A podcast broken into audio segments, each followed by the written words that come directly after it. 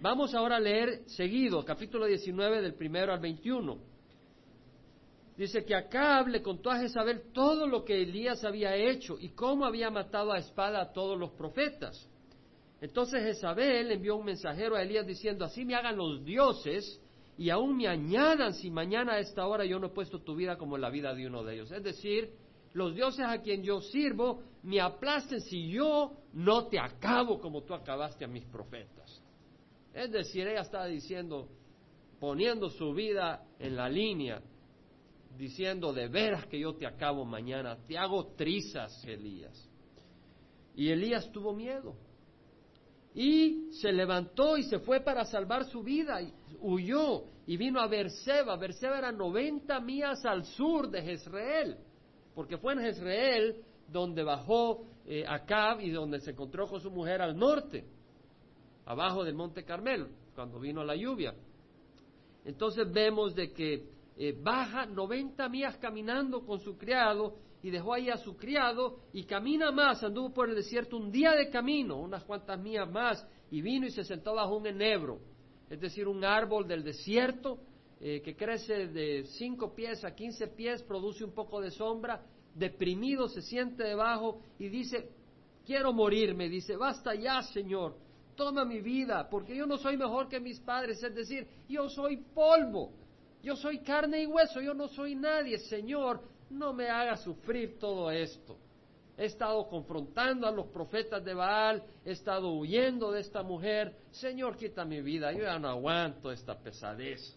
Un hombre de Dios se, queja con Dios y acostándose bajo el enebro se durmió y he aquí un ángel lo tocó y le dijo, levántate, come.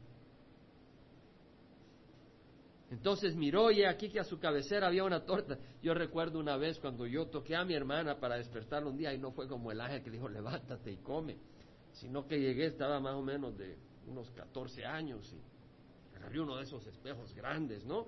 Y se lo puse en la cara cuando estaba bien dormidita. Y digo, Nina, Nina. Y cuando abrió los ojos la pobrecita pegó un grito, creyó que se había espantado no sé qué. Pero el ángel del Señor vino con ternura y la, y la tocó. Y le dice, levántate, come. Entonces miró y aquí que a su cabecera había una torta cocida sobre piedras calientes y una vasija de agua. Comió y bebió y volvió a acostarse. La ternura de este ángel le trae, la ternura de Dios le trae pan caliente y agua para refrescarse. Y el ángel del Señor volvió por segunda vez, dejó que descansara y lo vuelve a tocar y le dice, levántate, come, porque es muy largo el camino para ti. ¿Has sentido alguna vez que tu camino es largo? Se levantó pues y comió y bebió, y con la fuerza de aquella comida que venía de Dios, caminó cuarenta días y cuarenta noches hasta Oreb, el monte de Dios, en el monte Sinaí, donde Moisés tuvo un encuentro con Dios. A ese monte fue. Él quería tener un encuentro con Dios. Estaba desanimado, estaba cansado, estaba agotado, estaba deprimido, estaba huyendo, se sentía débil. Ya no aguantaba. Fue al monte Sinaí, quiero tener un encuentro con Dios. Ahí entró en una cueva y pasó en ella la noche y aquí vino la palabra de Jehová y él le dijo, ¿qué haces aquí, Elías? ¿Qué haces aquí, Pedro? ¿Qué haces aquí, Emilia? Tal vez estás en una condición de depresión y el Señor dice, ¿qué haces aquí? ¿Qué haces en esto? ¿Qué haces en esta situación? Y él respondió, he tenido mucho celo por Jehová, Dios de los ejércitos, porque los hijos de Israel han abandonado el pacto, han derribado tus altares y han matado a espada a tus profetas. He quedado yo solo y buscan mi vida para quitármela. ¿Te has sentido alguna vez solo contra el mundo? Ya no puedo, estoy luchando por todo ángulo, estoy solo, Señor. Entonces él dijo, sal y ponte en el monte delante de Jehová. Y aquí que Jehová pasaba, y un grande y poderoso viento destrozaba los montes y quebraba las peñas delante de Jehová. Una manifestación del poder de Dios, un gran viento destruía las peñas, pero Jehová no estaba en el viento. Después del viento un terremoto, pero Jehová no estaba en el terremoto. Después del terremoto un fuego, pero Jehová no estaba en el fuego. Y después del fuego el susurro de una brisa apacible. o el sonido de una tierna calma, de una tierna quietud. No estaba en el viento que destrozaba rocas, no estaba en el terremoto que destrozaba cuevas y, montañas, no estaba en el fuego que consume, estaba en el susurro de una brisa apacible. Cuando Elías lo oyó, se cubrió el rostro con su manto y salió y se puso a la entrada de la cueva. Y aquí una voz vino a él y él le dijo, ¿qué haces aquí, Elías? Le vuelve a preguntar el Señor y él respondió, he tenido mucho celo por Jehová, Dios de los ejércitos, porque los hijos de Israel han abandonado tu pacto, han derrabado tus altares y han matado de espada a tus profetas. He quedado yo solo y buscan mi vida para quitármela. Jehová le dijo, ve, regresa por tu camino al desierto de Damasco. O sea, es decir, un momento, todavía hay trabajo para ti, Elías. Y cuando hayas llegado, ungirás a Asel por rey sobre Aram. Dios tiene control sobre los reinos del mundo, no, solo sobre Israel. Pondrás por rey a Hazael en Aram, en Damasco, y a Jehú, hijo de Nimsi, ungirás por rey sobre Israel. Y a Eliseo, hijo de Safat, de Abel Mejola ungirás por profeta en tu lugar. Es decir, Dios estaba levantando su castigo sobre Israel. Hazael iba a traer castigo sobre los israelitas, iba a, pelear y de hecho a herir eh, gravemente a, Acab. Y luego vemos que Jehú sería ungido por rey sobre Israel y él iba a acabar la casa de Acab y iba a matar personalmente a Jezabel. Y Eliseo eh, iba a ser alguien que iba a sustituir, no sustituir, sino seguir el, el ministerio profético de Elías para reprender al pueblo y traer la palabra de Dios, de Jehová, a Israel. Y sucederá que al que escape de la espada de Hazael, Jehú lo matará, y al que escape de la espada de Jehú, Eliseo lo matará. Pero dejaré siete mil en Israel, todas las rodillas que no se han doblado ante Baal, y toda boca que no lo ha besado. Es decir, hey, yo tengo siete mil siervos míos. Elías no está solo. Tengo siete mil que no, se han, no han doblado rodillas para adorar a Baal. No han besado sus pies como señal de sumisión. Ellos están ahí, no, no está solo. Así que Elías partió de ahí y encontró a Eliseo, hijo de Zafat, que estaba arando con doce yuntas de bueyes delante de él. Es decir, este Eliseo tenía tierras y tenía pues empleados porque tenía doce yuntas de bueyes. Entonces tenía delante de él once yuntas arando la tierra y él estaba detrás con la última, la doceava. Y cuando Elías pasó a donde él estaba, le echó su manto encima. Un símbolo de sígueme, un símbolo de estoy llamándote para que me sirvas, me asistas y recibas mi autoridad y mi ministerio profético cuando el Señor me llame. Ese es el símbolo. Y Eliseo lo entiende y dejó todo, dejó los bueyes, corrió tras Elías, pero le dijo, permíteme primero besar a mi padre y a mi madre, entonces te seguiré. Él le dijo, ve, vuélvete, pues, ¿qué te he hecho yo? Es decir, no soy yo el que te llama, sino Dios, yo no te impido que te despidas de tus padres. Ve, vuélvete, yo no te he impedido nada despídete de tus padres y sígueme. Se volvió, dejando de seguirle, tomó el par de bueyes, lo sacrificó y con los aparejos de los bueyes cogió, coció su carne, es decir, hizo un sacrificio a Dios, selló su llamamiento y la carne la dio a los invitados, hizo una cena, un festín, despidiéndose que iba a servir a Dios y después se levantó y fue tras Elías y le servía. Una historia hermosa, amén. Hay mucho acá. Hay mucho acá, pero quiero mencionar varias cosas. Una, en el Salmo, lo pueden apuntar si quieren, pero voy a ir volando, hermanos, porque quiero terminar este capítulo.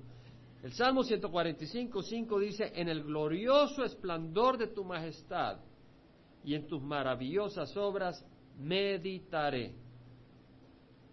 En el glorioso esplendor de tu majestad y en tus maravillosas obras meditaré. Meditar, ¿qué quiere decir meditar en las obras de Dios? Profundizar, no solo leerlas. A mí me gusta estudiar y memorizar versículos. ¿Por qué? Porque cuando los estoy memorizando estoy profundizando, estoy escudriñando, estoy sacándole jugo, estoy aplicándolo a mi vida, estoy haciéndolo parte de mí. Meditar es profundizar, considerar, someter a reflexión, reflexionar sobre algo. Y el salmista dice, en tus maravillosas obras meditaré. Estas son obras maravillosas del Señor, que están escritas para que meditemos en ellas. Primer punto que quisiera traer a nuestra atención es que Elías era un hombre con sentimientos y naturalezas como la nuestra. No era Superman. Le decía Edgar, vamos a hablar de Superman. No era Superman, era un hombre con naturaleza como las nuestras. Las rodillas se le pusieron a temblar, se le hicieron rodillas, canillas de pollo. Cuando Jezabel dijo, mañana te tuerzo el pescuezo. Y salió corriendo, salió huyendo. Era un hombre con pasiones como las nuestras, capaz de sentir miedo. Y era un hombre de Dios, era un hombre valiente. Sin embargo, llegó a sentir miedo y llegó a huir para salvar su vida. Llegó a pedir morirse. Llegó a decir, basta ya, Señor, toma mi vida. Este era Elías, un hombre como nosotros. Sin embargo, la Biblia dice en Santiago 5, 16 al 18, la oración eficaz del justo puede lograr mucho. Elías era un hombre de pasiones semejantes a las nuestras, está diciendo Santiago. Era un hombre con debilidades como las nuestras. Y oró fervientemente para que no lloviera y no llovió sobre la tierra por tres años y seis meses. Quiere decir que cuando Elías fue donde Acab y le dijo, Vive Jehová, Dios de Israel, delante de quien yo estoy, que dejará de haber rocío y lluvia sobre la tierra por, por mucho tiempo hasta que yo diga lo contrario. Quiere decir de que ya Elías había estado orando fervientemente ante Dios y diciendo, Dios mío, mira la maldad, mira la idolatría de tu pueblo Israel. Dios mío, trae arrepentimiento a Israel. Dios mío, si pararas la lluvia, si pararas el rocío, si traerías una hambruna, este pueblo va a doblar rodillas. Y vemos que dice Santiago que él oró, él oró fervientemente para que no lloviera. Por eso sabemos que él había estado orando para que Dios trajera arrepentimiento al pueblo. Tú sabes que la mejor oración muchas veces no es Señor sana, no es Señor quita los huracanes, la mejor oración es, Señor, trae arrepentimiento. Y como padre, el mejor comportamiento para ti no es simplemente decir, no te voy a disciplinar. Ese puede ser un gran daño que le hagas a tus hijos. Muchas veces necesitan disciplina.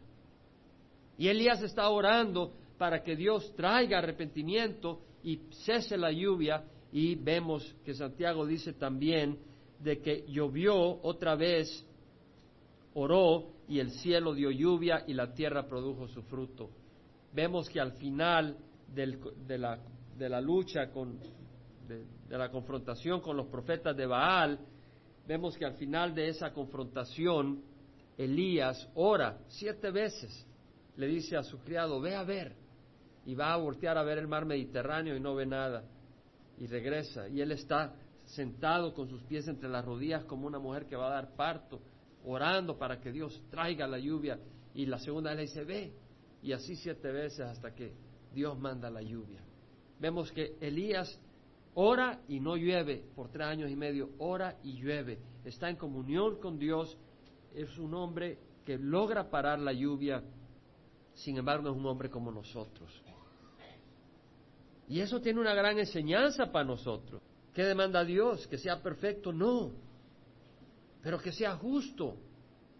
¿Quién es el hombre justo? El que es lavado por la sangre de Jesús. ¿Hay alguien que tenga otra justicia que sea mejor que esa? No, pero quiere decir de que está dispuesto a seguir al Señor. Nuestro hermano fue bautizado hace dos semanas.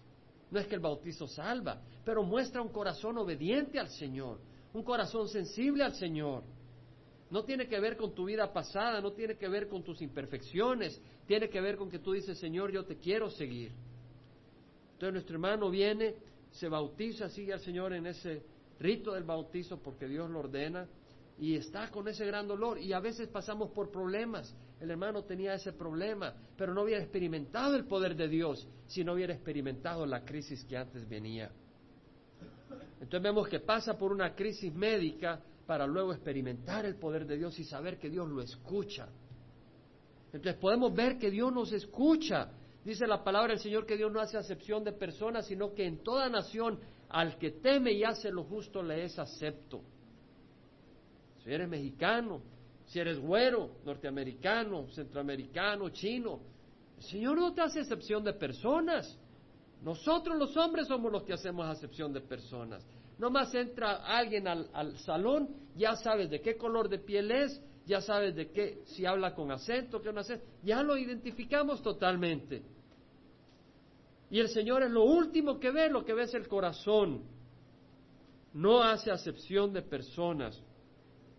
Vemos el amor del Señor que le dice a, a sus discípulos, no temas rebaño pequeño, porque vuestro Padre ha decidido daros el reino. Si Dios ha decidido darnos el reino, si Dios ha decidido darnos a su Hijo Jesucristo, ¿cómo no nos va a dar lo que pidamos? de acuerdo a su voluntad. Jesús mismo, a través de Juan, dice, todo estas cosas os he escrito a vosotros que creéis en el nombre del Hijo de Dios para que sepáis que tenéis vida eterna. Dios no quiere que vivamos en duda. Y esta es la confianza que tenemos delante de Él, que si pedimos cualquier cosa conforme a su voluntad, Él nos oye. Y si sabemos que Él nos oye, sabemos que tenemos las peticiones que le hemos hecho. ¿Qué nos está diciendo el Señor?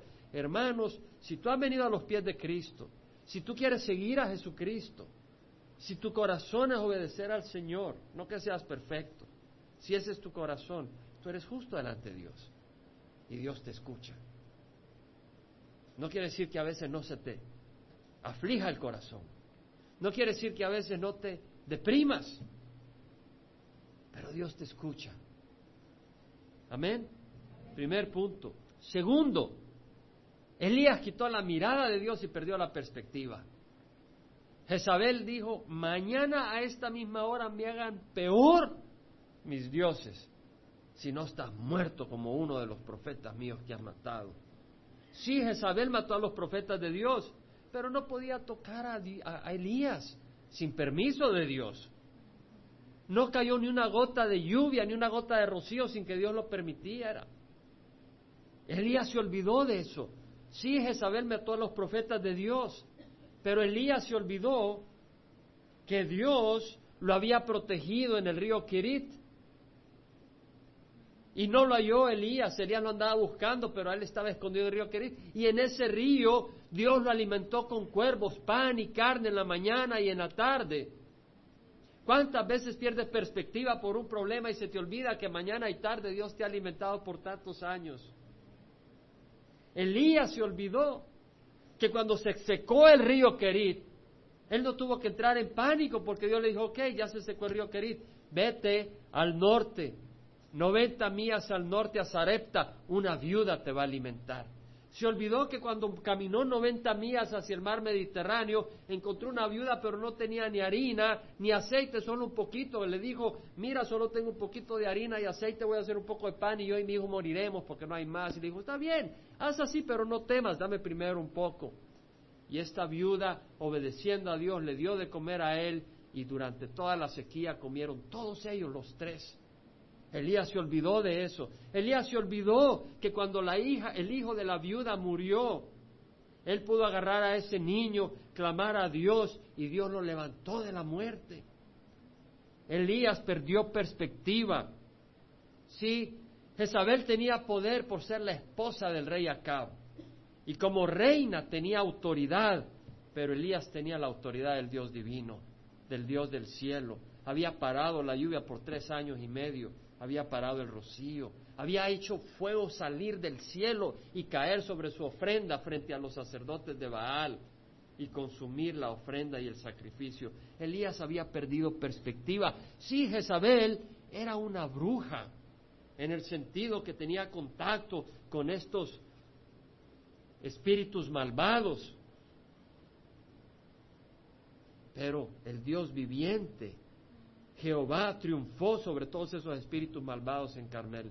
Hermanos, si nuestro Dios triunfó en el Calvario hace dos mil años a través de Jesucristo. Pero lo que quiero decir es que muchas veces perdemos perspectiva. ¿Cuántas veces no hemos perdido perspectiva? Pero este es un recordatorio a volver a poner los ojos en el Señor Jesucristo. La palabra del Señor nos dice en Isaías 26, al de firme propósito guardarás en perfecta paz. ¿Qué quiere decir? Tú concéntrate en seguir al Señor. No te concentres en las circunstancias. No te concentres en las amenazas. No te concentres en los perros, en los lobos. Concéntrate en el Señor. Pon tu mirada en el Señor. Confía en Jehová todo el tiempo. Porque en Jehová, Jehová tenemos una roca eterna, dijo Isaías. Segundo punto. Elías quitó la mirada del Señor y perdió perspectiva. El tercer punto es similar a este. Elías se deprimió por no entender los caminos de Dios. Es decir, quitó los ojos del Señor y trató de entender los caminos de Dios. Y no siempre podemos entenderlos. Es decir, trata de entender el camino de Dios para tu vida. Pero hay momentos donde el camino y las circunstancias no las puedes entender. Y en el momento en que tú sigues tratando de entender lo que Dios no te permite entender, entras en una depresión. Elías estaba deprimido. Jezabel había matado a cientos de profetas del Dios viviente. Y sin embargo, los profetas de Baal estaban vivos en la tierra hasta que Elías los confrontó en Monte Carmelo. Dice, Dios mío, ¿cómo es posible? Hay hombres fieles a ti y tú permites que en tu país, en tu tierra, en tu nación, descendiente de Abraham, esta mujer venga y destruya a tus profetas. ¿Por qué no los protegiste?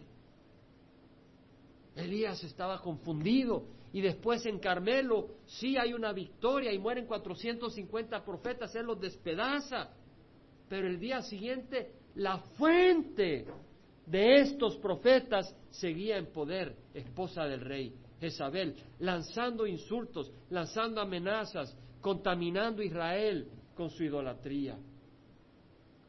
¿Cómo es posible que dejes que esta mujer, por qué no cayó fuego del cielo sobre ella también? ¿Por qué permites que amenace al profeta del Dios viviente? Dice Elías. Estaba confundido. Pero el tiempo de Dios no es el tiempo nuestro, hermanos. Hay un tiempo para cada cosa. En el Evangelio de San Juan, los martes que estamos estudiando, hemos visto el pasaje donde Jesús está en Galilea y viene a hacer la fiesta de los tabernáculos. Entonces Jesús va hacia Jerusalén, pero sus hermanos en la carne le dicen, muéstrate al mundo, ve a la fiesta de tabernáculo, ve al templo, manifiéstate. ¿Quién que no quiera ser famoso con sus discípulos y tener un gran seguimiento no se revela al mundo? ¿Por qué hace las cosas de escondidas? Porque los mismos hermanos no creían en él. Habían visto los milagros en la boda de Caná, habían visto otros milagros, pero no creían en él. No bastan los milagros, el corazón con que Dios necesita tratar. Pero vemos que Jesús le dice, para ustedes todo tiempo es oportuno, pero no ha llegado mi hora, les dijo Jesús. Para el hombre todo tiempo es oportuno. Para nosotros es cuando nosotros creemos conveniente deben de ocurrir las cosas. Y el Señor dice, tu tiempo no es mi tiempo, tus caminos no son mis caminos, tus pensamientos no son mis pensamientos. Así dice el Señor. Asaf en el capítulo en el Salmo 73 leemos él trata de ver y, se deprime al ver los malvados. Capítulo 73, en el capítulo 73, versículo 2, Asaf dice, en cuanto a mí mis pies estuvieron a punto de tropezar, casi resbalaron mis pasos. Tuve envidia de los arrogantes al ver la prosperidad de los impíos. Es decir, Señor, yo te estoy sirviendo. Y golpe aquí, golpe allá amenazas aquí, amenazas allá, el rey comiendo sus waffles en la mañana y yo comiendo, pues si, si quejándose ahí, desesperado. Dice, versículo 14, he sido azotado todo el día y castigado cada mañana. ¿Cómo es posible, Señor? Dice, y en el versículo 16 el salmista dice, cuando pensaba, tratando de entender esto, fue difícil para mí. No lo podía entender, dice Asa. Hasta que entré en el santuario de Dios entonces comprendí el fin de ellos. Entré en el santuario de Dios, entré en la presencia de Dios Y Dios me reveló que Dios destruye al malvado en un instante. En un instante lo destruye. Vemos en Nuevo Orleans gente que siguió ignorando la orden de evacuar. Después, después de Katrina, ¿cómo se llama este último? Rita. Después de Katrina les dicen, evacúen. Y hubo gente que no evacuó. Y tuvieron que irlos a salvar. Yo digo, el ser humano somos testarudos. Y lo, lo triste es que eso ocurre en el campo espiritual.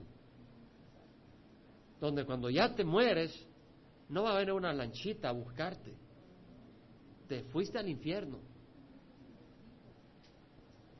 Directito, ¿quién dijo directo? No, no es así, es triste. No es así, es triste. Es... Entonces vemos de que el tiempo del Señor no es nuestro tiempo. Dios castigaría a la casa de Acab y a Jezabel en su tiempo y con los instrumentos que él quería usar. Déjaselo al Señor. Dios tiene un tiempo. Cuarto punto que quiero hacer. El corazón de Elías desfalleció. ¿O no? O estaba fuerte, como en Monte Carmelo. Estaba oyendo bajo un arbolito por ahí. Y estaba Elías todo así. Tú nunca has estado así. Tú siempre fuerte. Ah, hermano, en victoria. Ya te quiero ver cuando estés así. El camino del cristiano puede ser largo y pesado a veces. El ángel del Señor le dijo, come y bebe porque te toca un camino largo. A veces desfallecemos, pero el buen pastor es fiel. Es fiel el buen pastor. Salmo 73, 26 dice, mi carne y mi corazón pueden desfallecer, pero Dios es la fortaleza de mi corazón y mi corazón y mi porción para siempre. Dios es la fortaleza. Sí, desfallece corazón, pero Dios nos levanta sobrenaturalmente. Fíjate la compasión de Dios, cómo es de fiel el buen pastor, que lo tocó el ángel del Señor. Pero Dios en su ternura, en su ternura, lo toca y le habla y le dice, levántate, come. Y había una torta cocida sobre piedras calientes y una vasija de agua. Tal vez tú estás desanimado, ven a la congregación para comer pan caliente, que te reanime, y agua, el Espíritu Santo, que te refresque. Dice la palabra del Señor Salmo 145, 9, Jehová es bueno para con todos y compasivo sobre todas sus obras. Si tú eres obra de Dios, Dios es compasivo contigo. El Señor nos invita a reconocer que Dios es compasivo con nosotros para tener esperanza. Dice el autor de Hebreos, tenemos un sumo sacerdote, un gran sumo sacerdote que trascendió los cielos. Teniendo pues un tan gran sumo sacerdote que trascendió los cielos, retengamos nuestra fe, pues no tenemos un sumo sacerdote que no pueda compadecerse con nuestras flaquezas, sino uno que ha sido tentado en todo como nosotros, pero sin pecado. Por tanto, acerquémonos con confianza al trono de gracia y obtengamos ayuda del Señor, la ayuda oportuna del Señor. Entremos con valentía al trono de gracia. Hebreos 4, 14 al 16. Es uno de los versículos más hermosos para el cristiano. Acerquémonos con confianza. Elías era un hombre débil a veces. No era Superman, pero era un hombre fiel a Dios. Amén. Él era fiel a Dios. ¿Le dio la espalda a Dios? No. ¿Se deprimió? Sí. ¿Sabes si te desanimas? Y a veces te desanimas y vienen otros y te tiran patadas, los mismos cristianos.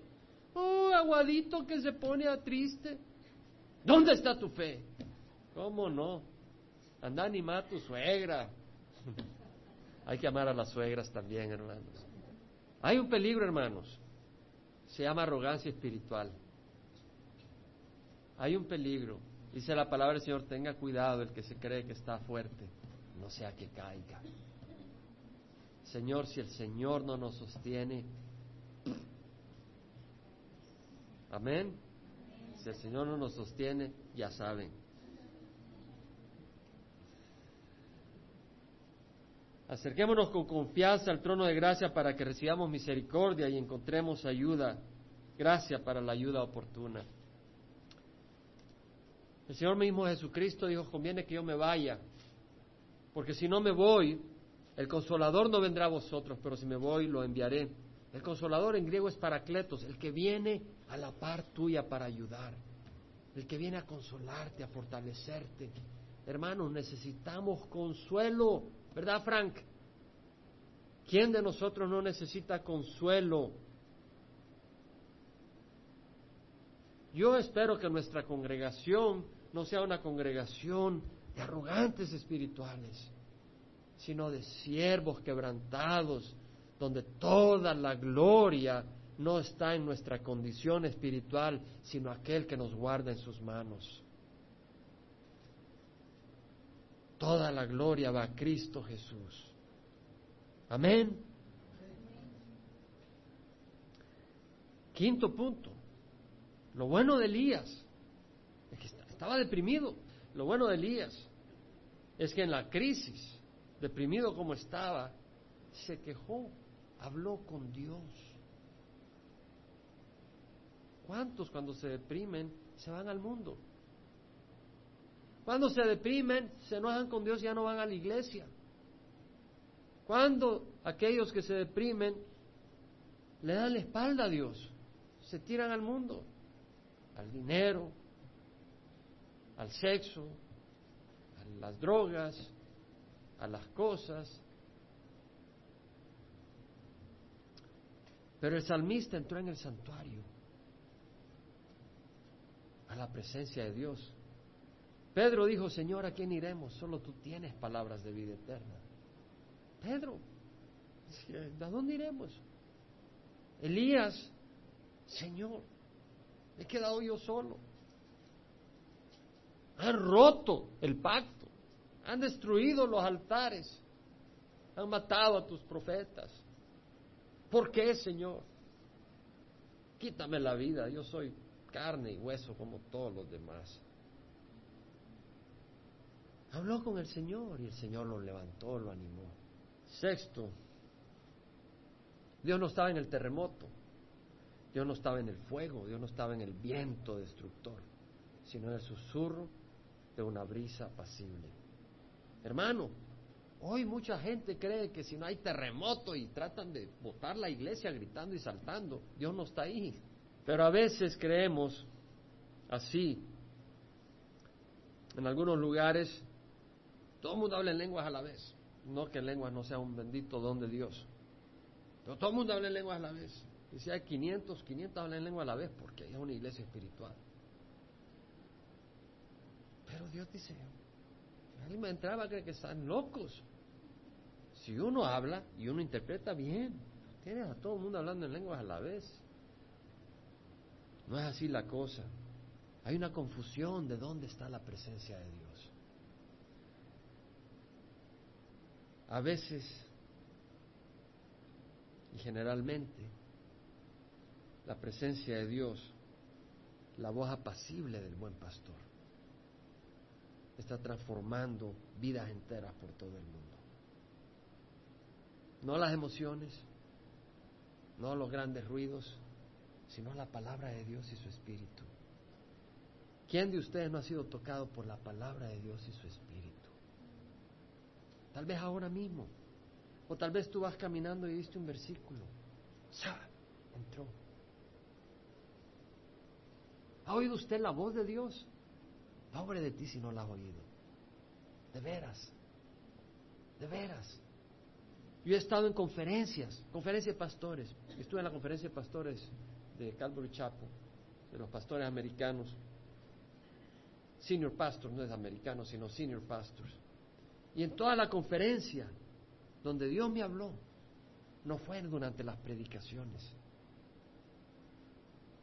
Fue una noche donde después de oír las conferencias y todo, yo quería hablar con Dios.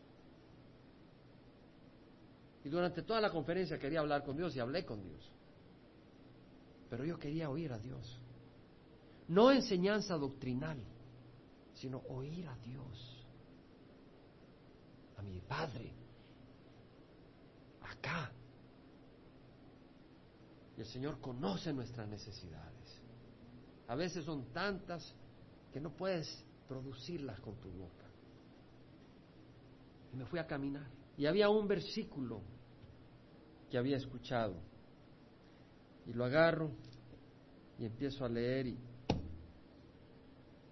a dos versículos de distancia había una palabra de Dios para mí, poderosa como un terremoto, poderosa como un viento, te lo puedo decir ahorita, me lo guardo. Es íntimo entre Dios y yo. Pero el susurro de Dios. No oí una voz, pero el susurro poderoso de Dios. Y esa es la palabra que sostiene al hombre. Esa es la palabra que fortalece a la mujer. Finalmente, y ahí termino, Eliseo. Bueno, Eliseo en, inglés es Elisha. En uh, hebreo es Elishua. Bueno, Elisha, Elisha, pero es una abreviación de Elishua y viene de El y Shua, que viene del verbo Yasha. Entonces, Yasha quiere decir salvación y Él quiere decir Dios. Entonces, El y Shua quiere decir Dios es salvación. Así como Josué, que en el hebreo es Yehoshua, de Jehová Shua o Jehová Yasha, Jehová es salvación. Josué quiere decir Jehová es salvación. En el Nuevo Testamento, Josué es Jesús, que viene de Jehoshua o Jehová Shua o Jehová Yasha, que quiere decir Jehová es salvación. Eso es Jesús. Y Elías es Dios de salvación. Ahora, Eliseo, lo interesante es que Elías es Eli ya, es decir, Jehová es nuestro Dios, Jehová es mi Dios. Entonces, Elías trae ese ministerio con su nombre, Jehová es Dios. Pero necesitamos salvación. El pueblo de Israel necesitaba ser salvo de la idolatría y traer corrección. Y Dios es nuestra salvación. Ahora, Eliseo fue un hombre que respondió al llamado de Dios. Yo he meditado en Romanos 8:28 muchas veces. Es una sección así que me he memorizado, pues me fascina y la memorizo y la rememorizo y la medito y la remedito muy seguido. Dice, a los que aman a Dios todas las cosas cooperan para bien, esto es a los que son llamados conforme a su propósito. Porque a los que de antemano conoció también los predestinó para ser hechos conforme a la imagen de su Hijo Jesucristo, para que Él sea el primero entre muchos hermanos. Y a los que predestinó también llamó. Y a los que llamó también justificó, y a los que justificó también glorificó. ¿Qué diremos ante esto si Dios está por nosotros? ¿Quién contra nosotros? Dios está por nosotros. Pero lo, lo hermoso, hermanos, ¿quién de ustedes sintió algún día el deseo de decir, yo quiero seguir a Jesús? ¿Sabes por qué? Porque oíste el llamado. Tú estás en una casa y de repente alguien dice, sí, ya llego, cuando nadie le dice, ven. Diría, estás loco, ¿no? Pero tú le has dicho al Señor, sí, ya voy. ¿Por qué dijiste, sí, ya voy? Porque el Señor te llamó. Bendito sea el Señor. Padre Santa, te damos gracias, Señor, porque nos has llamado y hemos escuchado tu voz, Señor, porque nos has dado esperanza, porque, Señor, Elías era un hombre como nosotros, con pasiones semejantes. Sin embargo, tú escuchaste su oración. Padre, y tú escuchas nuestra oración. Te damos gracias, Padre Santo, porque no tenemos que entender tus planes ni nuestras circunstancias. Siervos grandes tuyos tratando de entender, entraron en depresión. Lo que tenemos que hacer es confiar en ti, porque tú eres un Dios fiel. Con la fidelidad con que mostraste amor a Elías, le diste pan caliente, le diste de beber. Tú nos das de comer en nuestros hogares. Tú nos refrescas en nuestros hogares y en nuestra congregación nos alimentas con tu palabra, que es ese pan caliente que viene del fuego de tu Espíritu, Padre Santo, y nos das de beber esa agua que es tu Espíritu Santo. Te damos gracias, Señor. Y ahí donde tú estás con los ojos cerrados, si tú necesitas esa unción del Señor, ese ánimo del Señor, todos con los ojos cerrados, y quieres que quieres pedir que el Señor te bendiga, voy a orar por ti. Levanta la mano, no te voy a avergonzar, gloria a Dios. Ahí donde estás, gloria a Dios. Si tú dices, estoy cansado, estoy cansada, Señor, dame, refrescame como refrescaste a Elías. El camino es muy largo. Señor, estoy cansado. Señor, estoy confundido. Señor, fortaléceme. Levanta la mano. No te avergüences. Muchos han levantado la mano. Así es, hermanos. Así es. Así es. El camino no es fácil. Es una batalla. Es una batalla. Por eso nos reunimos para recibir la fortaleza del Espíritu Santo. Por eso estudiamos la palabra, porque si aquí han habido vidas transformadas, es porque la palabra es la que tiene poder para transformar, no las predicaciones de psicólogos, no las predicaciones de sociólogos, sino la palabra de Dios que es viva y eficaz, más cortante que una espada de dos filos. Padre Santo, yo te doy gracias por esta congregación. Te doy gracias, Señor, porque tú eres un Dios fiel. Y ruego, Señor Santo, que tú derrames tu Santo Espíritu sobre esta congregación.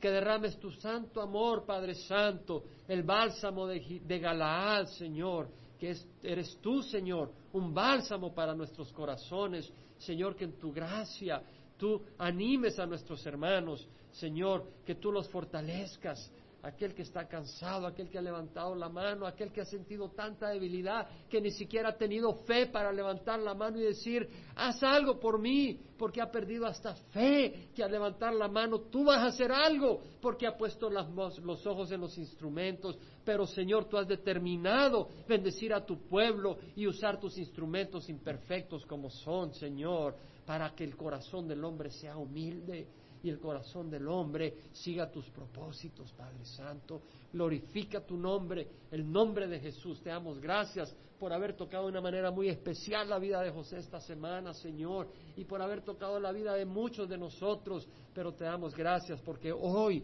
tú también tocarás a estos hermanos que se sienten cansados, a estos hermanos que han empezado a sentir duda o que han sentido cinismo en su corazón o que han sentido falta de fe han sentido falta de, energía para orar, Señor, fortalécelos en nombre de Cristo Jesús el nombre de Cristo Jesús. Amén.